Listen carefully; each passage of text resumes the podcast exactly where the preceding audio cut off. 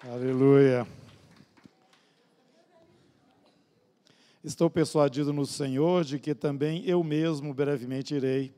Paulo falando aos irmãos em Filipos. Julguei, todavia, necessário mandar até vós Epafrodito, que era lá da, da igreja em Filipos, que estava com Paulo, né? Por um lado, não precisa achar, não. Eu só quero pegar o texto aqui para falar uma coisinha aqui para vocês. É, por um lado, meu irmão, cooperador e companheiro de lutas, e por outro, vosso mensageiro e vosso auxiliar nas minhas necessidades, visto que ele tinha saudade de todos vós e estava angustiado porque ouvistes que adoeceu. Epafrodito era de Filipos, estava lá é, com Paulo, levou a oferta para Paulo da igreja, mas ele caiu doente. Com efeito, adoeceu mortalmente Deus, porém, se compadeceu dele, e não somente dele, mas também de mim, para que eu não tivesse tristeza sobre tristeza. Deus opera maravilhosamente na vida de todos aqueles que o invocam. Tudo coopera para o bem, todas as coisas cooperam para o bem daqueles que amam a Deus.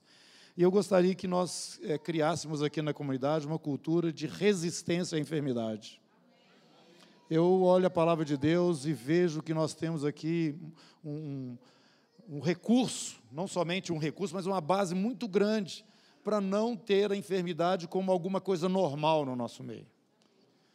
Então, irmão, Jesus é, curou enfermos, deu dons para que nós pudéssemos, em o nome dele também, estar abençoando vidas. Vocês ouviram um testemunho aqui e vários outros testemunhos, mas eu, eu, eu estou falando para o Senhor e ele já sabe disso, né? Há algum tempo, Senhor, eu tenho ouvido coisas maravilhosas acontecendo lá longe. Eu quero acontecendo aqui na rua de Jalma Andrade, 1350. É aqui que eu quero. E você tem que ter essa, essa intrepidez, essa, essa ousadia, esse posicionamento, porque a palavra é a mesma, Deus é o mesmo, não é isso? Elias não era um homem como todos nós, Tiago fala, no entanto, ele orou e parou de chover. Irmão, vamos ter essa ousadia de orar para cura vamos ter a ousadia de orar ao Senhor e buscar dele a bênção, independente de você ser pastor, você ser um obreiro, você ser uma pessoa assim já é, com uma certa distinção né, entre os demais da igreja. Não, você é um filho de Deus, nascido de novo, tem o Espírito Santo. Ele está querendo que você coloque ele para funcionar, abre a boca.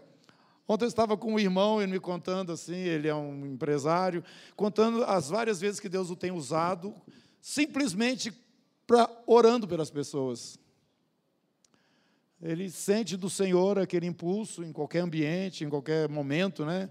Que, haja, que tem essa oportunidade, ele pergunta para o colega lá, a pessoa, o, o comerciante, o profissional que está lá com ele, assim, posso orar por você? Normalmente já tem alguma coisa rolando ali, né? Que motiva isso. E as pessoas, ele falou, 100% das vezes as pessoas permitem e várias vezes ele é surpreendido pelas palavras que saem da boca dele em favor daquelas pessoas. E não é muito raro ele estar recebendo o retorno dessas pessoas, igual a, a Valerinha falou aqui. Olha, Deus tem feito isso, tem feito aquilo. Olha, Ele respondeu sua oração, foi exatamente aqui que você falou. Irmãos, nós temos que liberar o Espírito que está em nós. Isso tudo é pela fé. Quando você vai, então, comigo para o capítulo 3 de Romanos, nós vamos dar uma volta rápida aqui, porque nós não vamos ficar assim, é, versículo por versículo, né? Mas nós já vimos aqui no capítulo 2, capítulo 1, né? Já foi falado, e a introdução do 2 aqui, vai nos falando da condição do homem. Paulo abre ali para os irmãos em Roma, né? A, a, a, o, o entendimento que ele tinha dessa graça maravilhosa que ele vai abrir com mais é, objetividade, precisão, né? Aí a partir do capítulo 3. Mas ele está mostrando aqui que o homem ele é indesculpável, porque ele rejeita o conhecimento de Deus, e ele cai nessa situação que nós já vimos aí do versículo, capítulo, 9, capítulo 1, versículo 29 até o 31. Os homens vão sendo possuídos de inveja, homicídio, contenda, dolo, malignidade, de fama. Isso tudo como consequência da resistência a, ao conhecimento de Deus, que claramente é exposto, ele fala aqui, os atributos invisíveis, verso 20, né? De Deus, assim como seu eterno poder, como também sua própria divindade, claramente se reconhecem desde o princípio do mundo.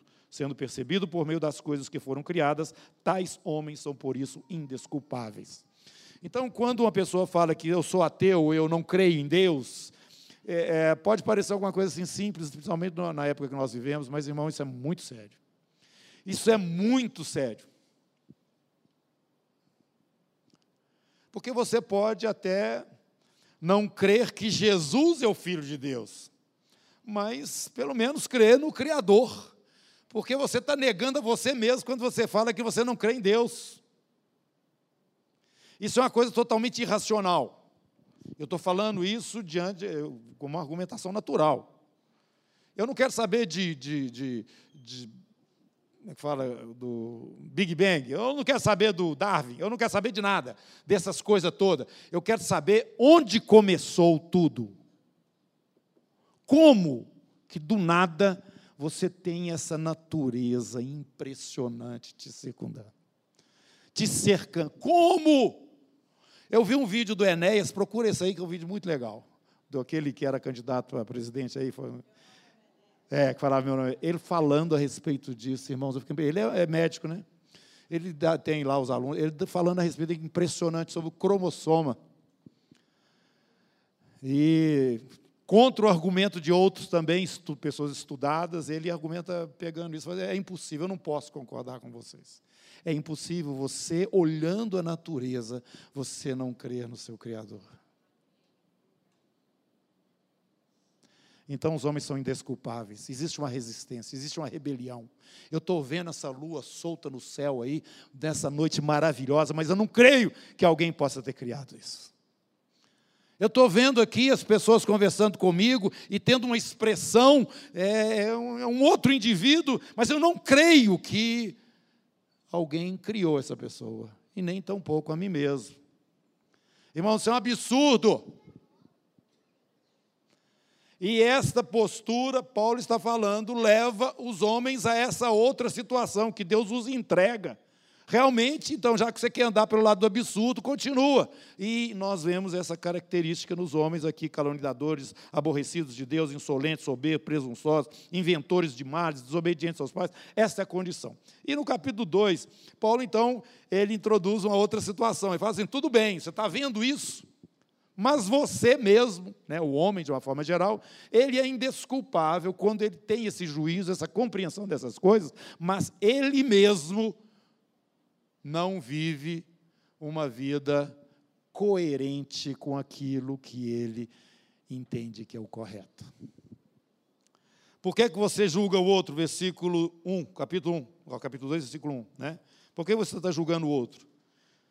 E a ti mesmo te condenas, pois praticas as próprias coisas que condenas. Essa é a situação do homem. Ele pode, às vezes, fazer uma leitura né, dessas coisas erradas, mas ele próprio não, né, ele não sai do lugar, ele não tem condição de, de, de, de ter uma vida diferente, né, que o justifique diante de Deus.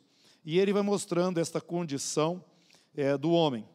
E vai, aos pouquinhos, introduzindo algo é, diferente, que seria a questão da lei, que é, vai estar sendo realçada à medida que nós vamos caminhando na exposição de Romanos. Que lei? que é essa. É, nós, quando falamos lei aqui, a gente é, é, naturalmente a gente vai lá para os dez mandamentos, vai para a Torá e, e, entende aquilo como sendo a lei que Deus quer que nós obedeçamos, certo? Mas antes que a lei surgisse, antes que Moisés surgisse, como é que as coisas eram? Não tinha essa lei. Mas aqui Paulo está falando que o homem tem dentro de si a lei, não de uma forma tão perfeita como a que o judeu tinha. Mas o homem, de uma forma geral, ele tem dentro dele princípios. E isso, irmãos, é uma reminiscência daquela identificação do homem com o seu Criador. Deus criou o homem à sua imagem e semelhança. Embora ele tenha se desviado, essa alguma coisa, né, desse caráter de Deus está impressionado no homem. Então, independente da lei que nós conhecemos aqui, a lei de Moisés, é, os homens sabem, pelo menos assim, de uma forma mais grosseira, o que é certo e o que é errado. Ele fala isso aqui, ó, versículo 14: Quando, pois, os gentios que não têm lei procedem por natureza de conformidade com a lei, não tendo lei, servem eles de lei para si mesmos. Estes mostram a norma da lei gravada no seu coração, testemunhando-lhes também a consciência e os pensamentos, mutuamente acusando-se ou defendendo-se. Então ele vai mostrar o seguinte: que tudo bem, agora ele vai introduzir o judeu. O judeu tem a lei, a lei é uma coisa maravilhosa. Coloca a nação de Israel numa posição assim, de, de destaque, é, principalmente no sentido da justiça, é, muito acima das outras nações. Mas aquele que não é judeu também tem lei. E ele está mostrando aqui que ninguém é isento diante de Deus naquelas coisas que eles deveriam estar cumprindo e fazendo de acordo com o entendimento ou da lei de Moisés ou daquela lei que os gentios já tinham. Né? Essa, essa percepção do certo e do errado nos relacionamentos e na vida é, das pessoas. Pois bem, ele continua mostrando que o caso do judeu ainda passa a ser um pouco mais complexo porque eles receberam a lei de Deus e essa lei os coloca com uma responsabilidade bem maior em relação aos outros, porque eles receberam diretamente de Deus. No capítulo 3, verso 2, ele fala que os judeus, é, a eles foram confiados os oráculos de Deus. Lá no Salmo 149, deixa eu ver se eu acertei o salmo. Lá nós temos essa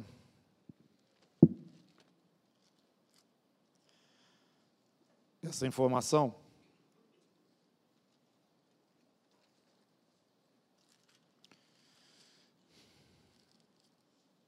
É 147, desculpe. 19 e 20 está escrito: Mostra a sua palavra a Jacó, as suas leis e os seus preceitos a Israel não fez assim a nenhuma outra nação, todos ignoram os seus preceitos. Então Israel ficou numa posição privilegiada. Aqui em Romanos mesmo, capítulo 9, um pouco mais na frente, Paulo vai falar mais ainda. É...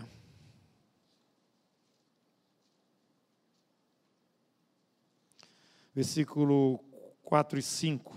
São israelitas pertence-lhes a adoção e também a glória, as alianças, a legislação, o culto e as promessas. Deles são os patriarcas e também deles descende o Cristo segundo a carne, o qual é sobre todos, Deus bendito para todos sempre. Amém.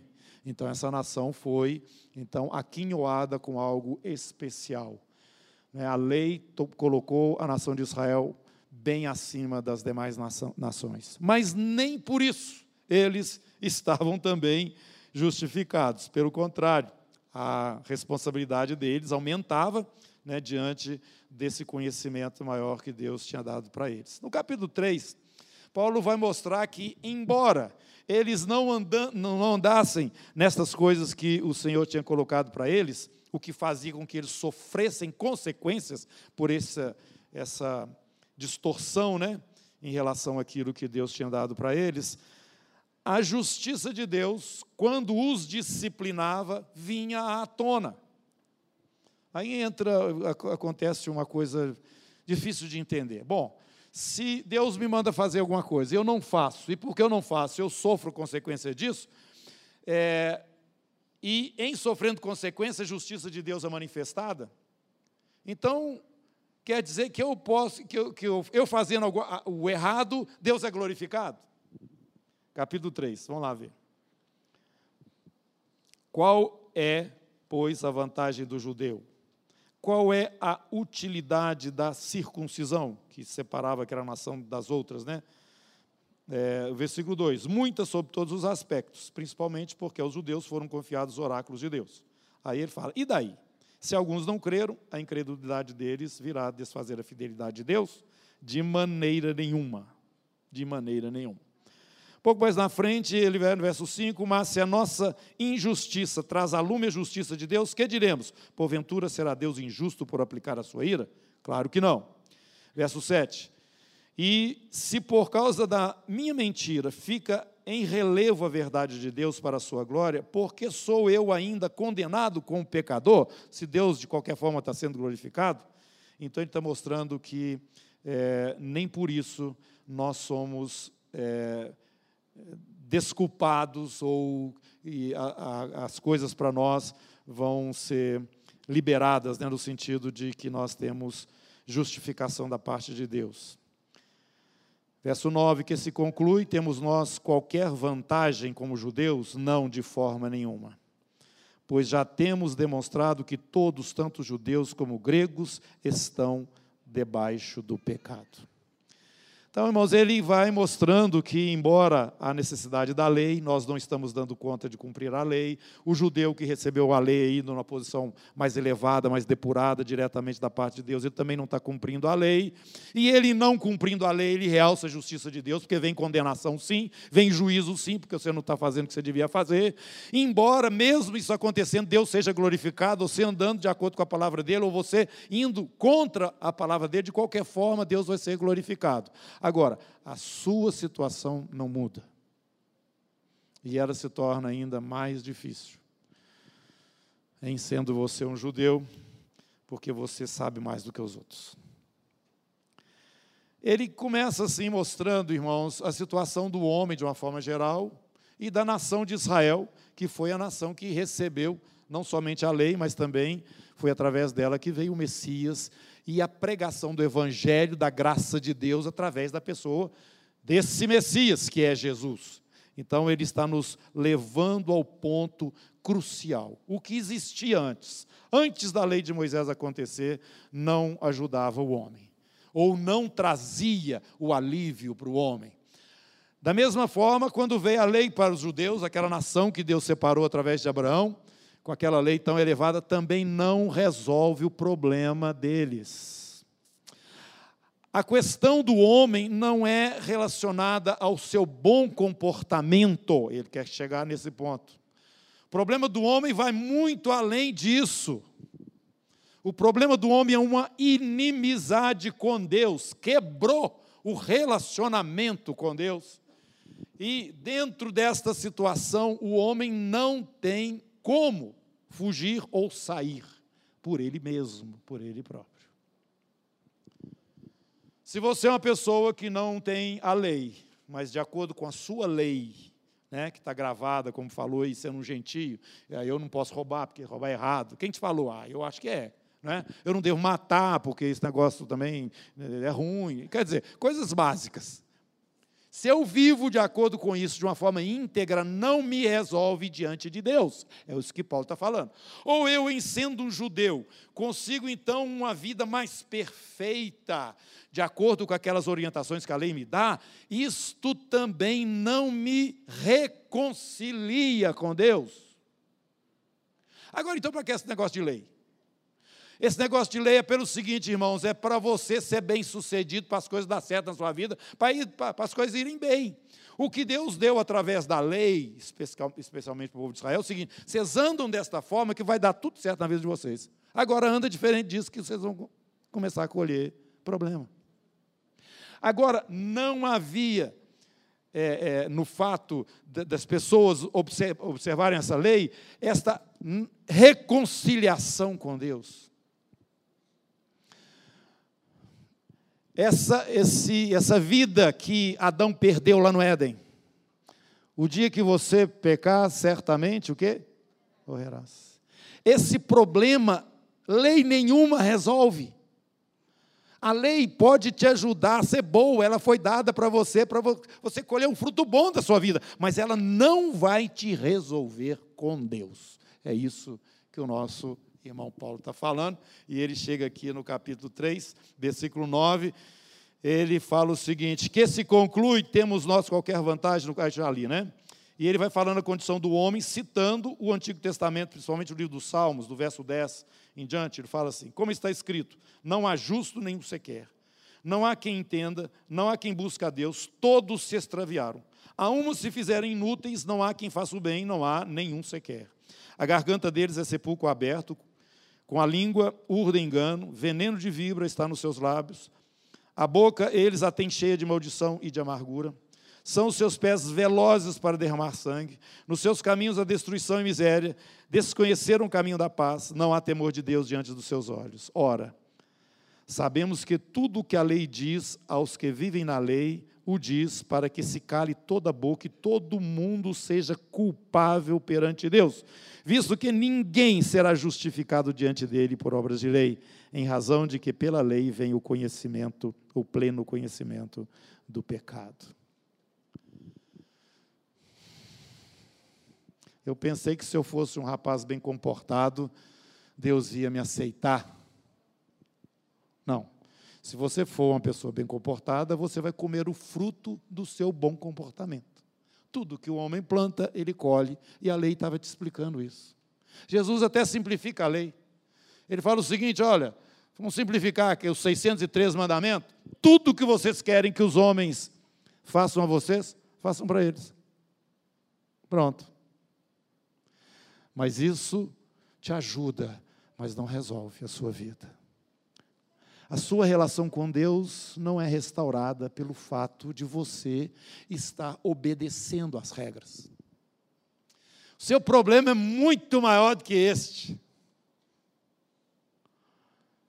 Você não tem compatibilidade com o seu Criador mais, desde que houve a queda ali no Éden. E ele fala, verso 21, mas agora, agora, sem lei, esquece a lei, se manifestou a justiça de Deus, testemunhada pela lei e pelos profetas. Tanto a lei quanto os profetas falavam a respeito dessa justiça, que elas próprias, né, no caso, a lei e os profetas, não podiam resolver, mas anunciaram que ela viria. Versículo 22. Justiça de Deus mediante a fé em Jesus Cristo para todos e sobre todos os que creem, porque não há distinção, todos pecaram e carecem da glória de Deus. Agora, se em expondo o Evangelho, a pessoa a qual você estiver ministrando essas verdades disser: espera aí, mas eu, eu nunca cometi pecado, aí você não precisa falar mais nada para ela. Mais nada.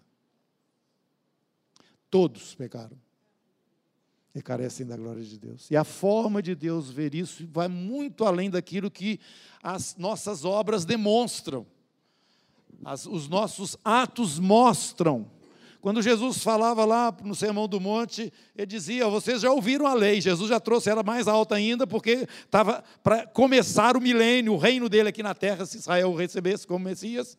E o, o nível da lei ia subir muito. Ele tá falava o seguinte: olha, a intenção do seu coração será conhecida e julgada. Não precisa ter o ato. Ouviste o que foi dito aos antigos? Eu, porém, vos digo. Aumentou muito mais a exigência da lei. Mas isso é para dentro do milênio, que nós vamos ainda vivenciar, porque ele foi postergado o reino do Senhor aqui na terra. Mas, neste momento, o Senhor abre esta revelação para o homem, e Paulo está aqui mostrando essa tão grande salvação. Capítulo 1, versículo 16. Não me envergonho do evangelho, porque é o poder de Deus para a salvação de todo aquele que crê, primeiro do judeu e depois do gentio ou do grego. É isso que esse livro de Romanos está mostrando. É isso que Paulo está mostrando a partir daquela revelação tão grande que Deus deu para este servo dele. Ele fala aos Gálatas que o evangelho que ele tinha recebido, ele não tinha recebido de homem algum, ele recebeu diretamente do Senhor.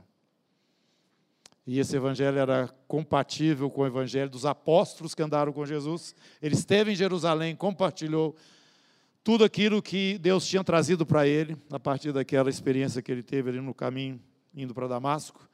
E este homem, então, foi o que o Espírito escolheu para escrever essa doutrina maravilhosa que nós estamos vendo aqui, mostrando para o gentio, você não tem escapatória, mostrando para o próprio judeu, que se achava melhor do que os outros por causa da lei. Ele disse: Você também não tem jeito.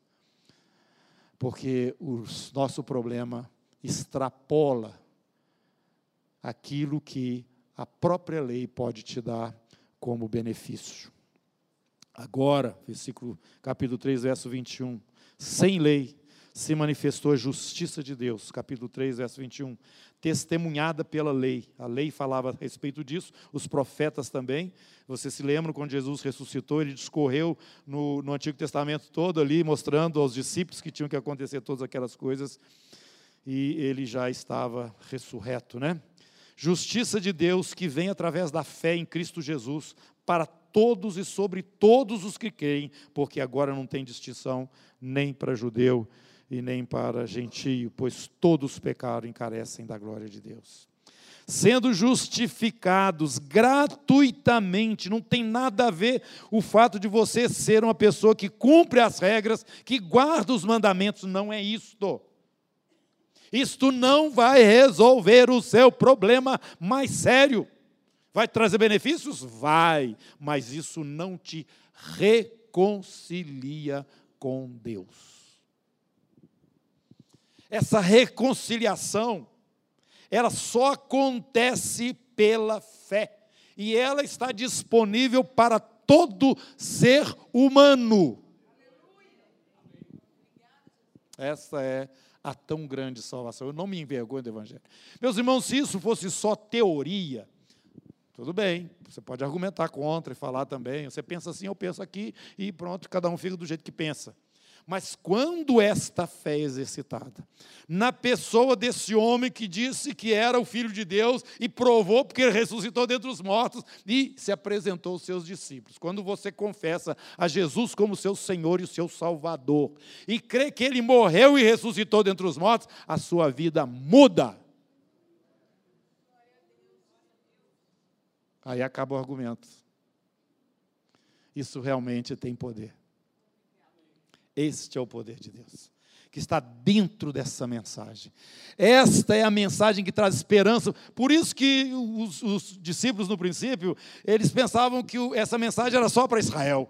E eles não pregavam para os gentios, eles não tinham preocupação com isso. Mas essa verdade é tão grande, tão forte, que começou a sair por entre os dedos. Os gentios começaram a converter, porque isso era próprio para a necessidade deles também, porque todos pecaram e carecem da glória de Deus. E a salvação não é só para o judeu, a salvação é para todos nós, indistintamente.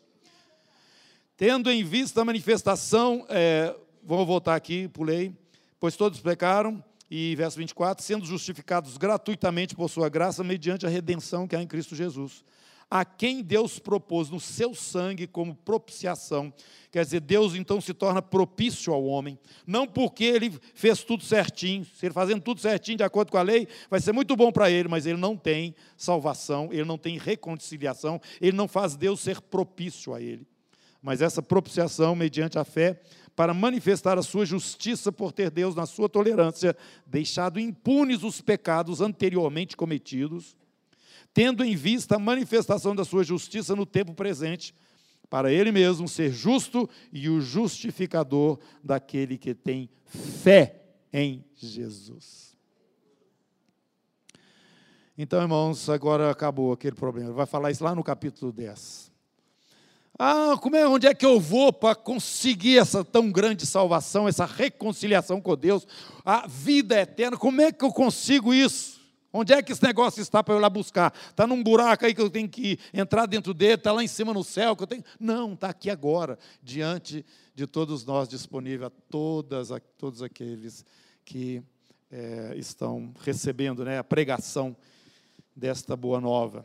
Então ele continua, tendo em vista a manifestação da sua justiça no tempo presente. Verso 27. Onde, pois, a jactância? Onde o orgulho, a soberba, no sentido de que eu faço tudo certinho e então eu posso, eu tenho direito, eu mereço, né?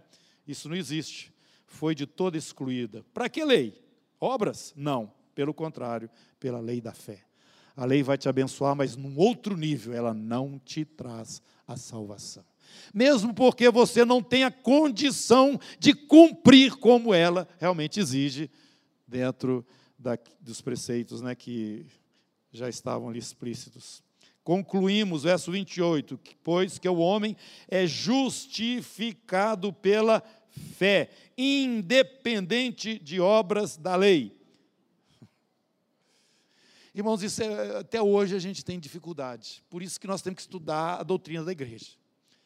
A gente, nas nossas reuniões, nas, nas igrejas, a gente às vezes está discutindo com, com, pessoas que ainda têm essa ideia de que, é, que, que, a graça de Deus está disponível, a bênção de Deus está disponível se você fizer é, obras, se você, você tem o, merece o céu, ou você merece a salvação, ou você consegue, se você fizer assim, fizer assado, se você tiver um bom testemunho, um bom.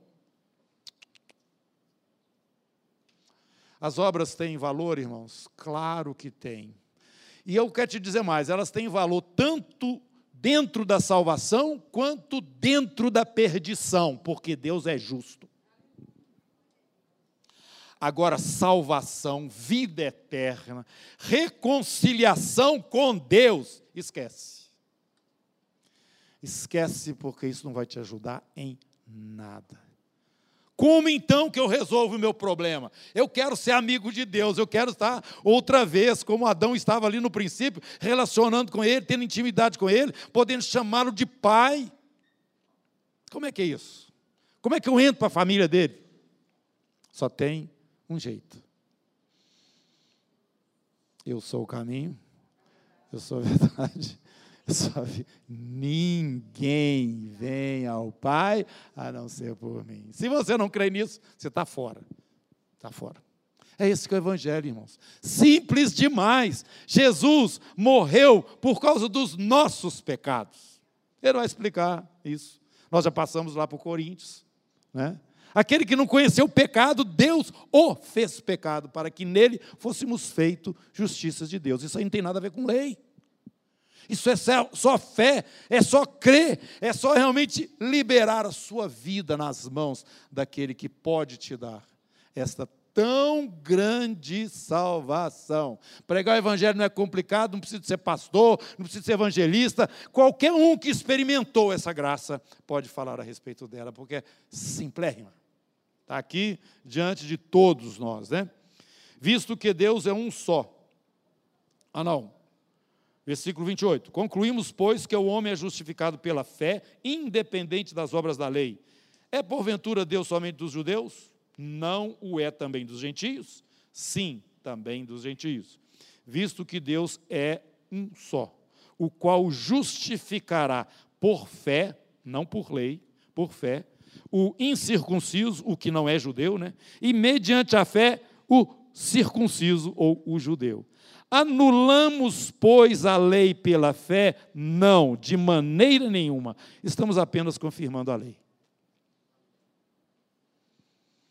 Ela não é útil para a sua salvação, ela é útil para o seu benefício aqui, no relacionamento, mas ela não te reconcilia com Deus. Reconciliação só através da fé no sangue de Jesus. Um morreu por todos Logo, todos morreram, para que os que agora vivem não vivam mais para si mesmos, mas para aquele que por eles morreu e ressuscitou, Jesus. Curva sua cabeça. Vamos orar. E pode pular para frente, aí no capítulo 4, nós vamos ter o exemplo principal que o Senhor nos chama a atenção, né? Que é o Abraão. E vamos continuar caminhando no livro de Romanos, vendo esta tão grande salvação que o Senhor nos trouxe na pessoa de Jesus. Senhor, bendito seja o teu nome. Nós estamos aqui reunidos já como resultado desta fé que teve o seu efeito na nossa vida e nos traz hoje para esse lugar de conforto, segurança e descanso, Senhor. Muito obrigado, porque não foi pela lei que eu fui salvo e sou salvo. E também não é pelo meu bom comportamento que eu vou manter e sustentar essa salvação. Ela vem do Senhor, ó Deus. Ela vem do Senhor diretamente, ela é unilateral. O teu favor para todos os que creem. Que nós possamos entender e compreender isso. E depois que esta realidade chegue em nós, nós somos constrangidos pelo teu amor. Nós somos conduzidos pelo teu espírito. Nós temos uma nova vida vinda diretamente dos céus, da tua pessoa, Senhor, para nós aqui. E o Senhor, tá, além disso, nos abre, através da palavra profética, revelações maravilhosas de que isso que o Senhor começou agora, o Senhor há de completar. E quando isso estiver acontecendo, nós vamos ficar estarrecidos diante da glória, diante da maravilha, diante daquilo que o Senhor preparou, que nós não conhecíamos, não ouvíamos e não, nem sabíamos, para todos aqueles que pela fé receberam essa tão grande salvação. Muito obrigado porque o Senhor nos surpreende em todos os momentos, Senhor. E o Senhor está também é, disponível para aqueles que não receberam ainda esta palavra nos seus corações. O Senhor está exposto na tua criação. De toda forma, o homem é indesculpável por não te buscar, por não clamar pelo teu nome.